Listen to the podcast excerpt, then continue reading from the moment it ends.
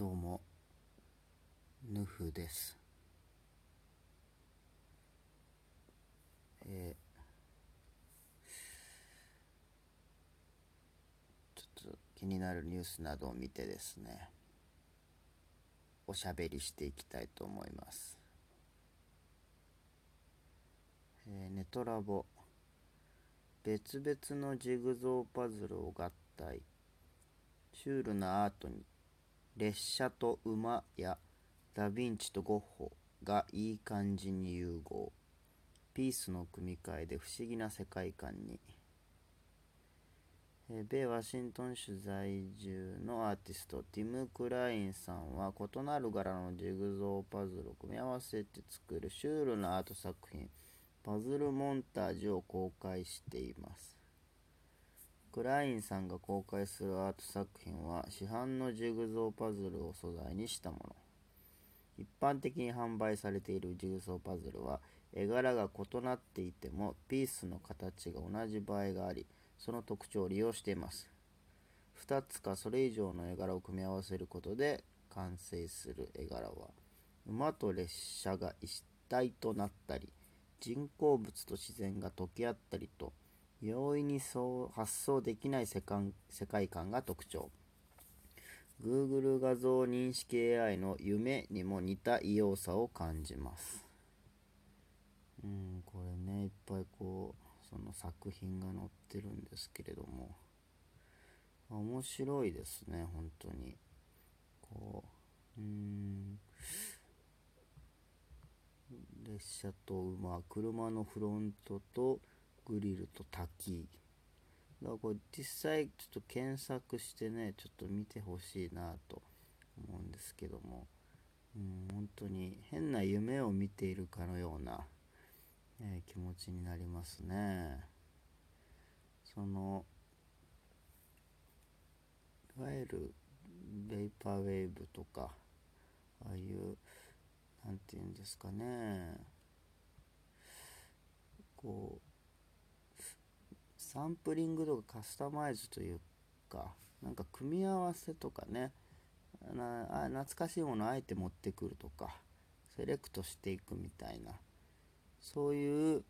うん、アート作品。アートってそもそもそういうところがあると思うんですけども。そういうような良さが感じてすごい面白いですね。えーギズモード。インターネットアート VS アートの世界。アートとマーケット。えーっとこのネットアーティストのこれはアントニー・アントネルさんかな？ネットアートが一つのアートの形として認められるまでさまざまな逆境があったというインタビュー記事ですね。うーん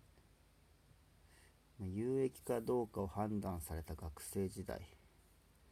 インターネットアートの世界に入る前はフォーマルな新しいメディアの探求ではない限りデジタルテクノロジーとファインアートを混在させることはできないと思っていました。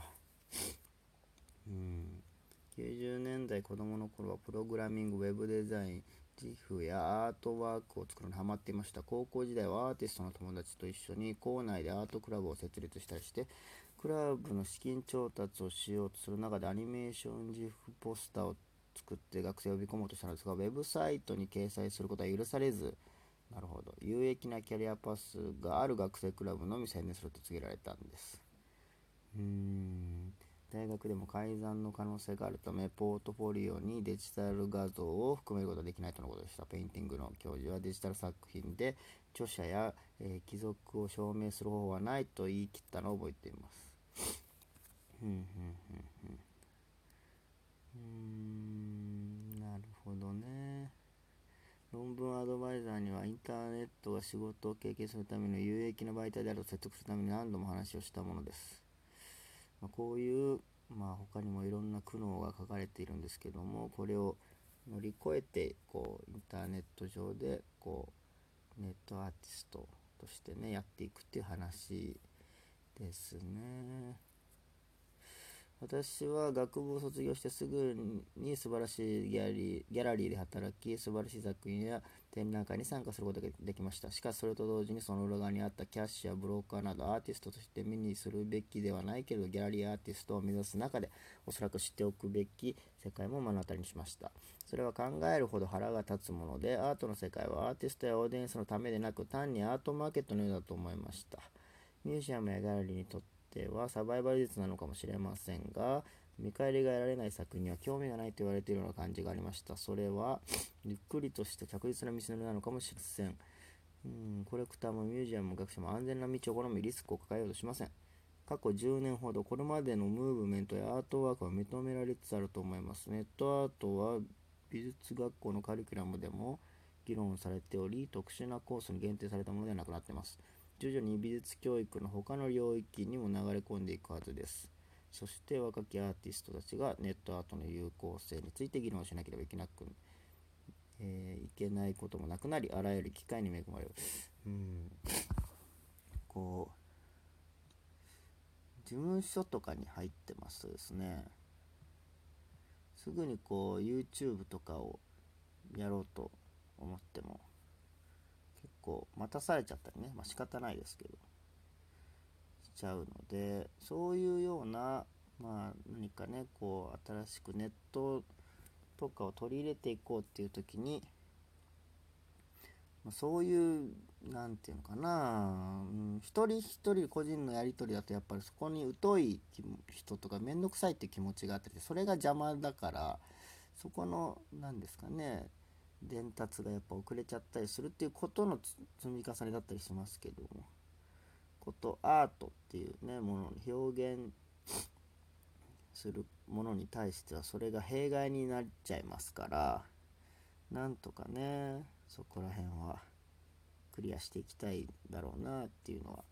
思いますね。まあ、個人間のやり取りもだからこれネット動向っていうのもありますけれども自分が知らないより広い世界みたいなものが抽象概念としてあってそれを他人に説明するのは難しい。でそれによって自分の見えてる範囲はそれが狭まってしまうみたいな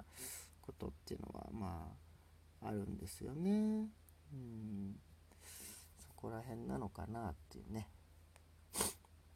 ファッション界にマスク旋風口論から人気アイテムへ。うん以前はアジア人観光客が着用しているぐらいで人々の目には風変わりものとして映っていたマスクはと通常ソックスと同じぐらい必要不可欠なアイテムになった。今やマスクは道徳的な市民の印である顔を覆ってなければ記述される公共スペースにあるためパスポートの役割を果たしていると。まあ、これコロナ関連でマスクがこうファッションアイテムになってますよねっていう話ですね。うん。歴史家の、えー、サイヤール氏はマスクを着用しなければならないことはマイナス面が多い中、プラスな面もあると指摘。自己主張が全ての現代において少しくらい顔を隠す声は悪いことではないだろう。うん、なるほどね。おしゃれマスクがね、だからどんどん流行っていくかもしれないですね。うん、やっぱ生活必需品となってきて、しかも身につけるっていうね、物体的なものになってくると、よりそこにこう表現っていうものが無条件にこうね、入ってくるっていう感じだったりするんでしょうね。ちょっとこう1ヶ月ぐらい前の記事ですけども、これは。サザエさん炎上騒動で考えるテレビの話題に耐えるネット報道の問題点。うんえ、日曜日に放送されたサザエさんが炎上という話題が複数のメディアで取り上げられました。個人的には今回のケースを炎上という分には少し大げさでないかという印象です。うんただテレビにおけるタレント発言の炎上報道などを考える上で非常に興味深い事例というのでご紹介したいと思います。まあ、そのコロナ禍の中、えー、っとなんか外にサザエさんたちが普通に出かけてるっていうね、えー、ことがちょっと炎上してるんじゃないかっていう話があったんですが、うん、ツイッター上でちょっとそれが話題になっていると。で、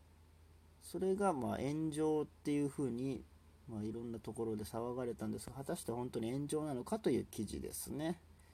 こう検索数とか Twitter のヒット数みたいなのを、えー、グラフで見えてくる炎上の真の、えー、発火点はいつなんだとか、そういうのでちゃんと分析してるんですが、うんうんうん、面白いのが、えー、っと、賛否が分かれる内容がまずテレビで流れる。で、ツイッター上で批判的な投稿が普段より多く投稿されされますと。で、メディアが批判的な投稿だけを拾い出して炎上と報道する。そうすると、その記事がポータルサイトなどを通じて多数の人に読まれる。で、炎上に関する記事を読んだ人が賛否をさらに投稿する。賛否の投稿が増えて炎上が既成事実化と。段階があるっつってるんですね。うん。これちょっとこう、この記事の中で、えー、今回もガリガリガリクソンさんのツイートをメディアが記事化していますが、このツイートは記事のタイトルに取り上げられた割に、その記事のし、えー、執筆時点で70程度しかリツイートされてません ちょっとここに風評被害が来ちゃってますけどね。70程度しかねえじゃねえかって言われちゃってますけども、ガリガリガリクソンさん。ねえだから、それをただ拾い上げてガリガリガリクションがサザエさんの炎上について言及ってやったそれを読んだ人はあサザエさんは炎上してるんだっていう前提になっちゃうっていうことですよね。うんまあ、炎上っていうこの言い回しに今してますけど実際の噂話とか人の印象とかもこういうふうに波及して、えー、実態より大きくなっていってしまうっていうところがあるんだよなと。うんいうことなんですね。個人的にはウイルスの感染拡大により、えー、人々の間に不安や他の人に対する不信が怒りが広がっていっているこの今このタイミングで、えー、こうした些細な出来事を炎上と取り上げて火に油を吸う声はできるだけ、えー、避け未来に向けて私で協力していくために役立つ記事を増やしていきたいと自分にも改めて言い聞かせたいと思いますと。なるほどね。うんまあ、ここら辺がちょっと気になって面白かったですかね。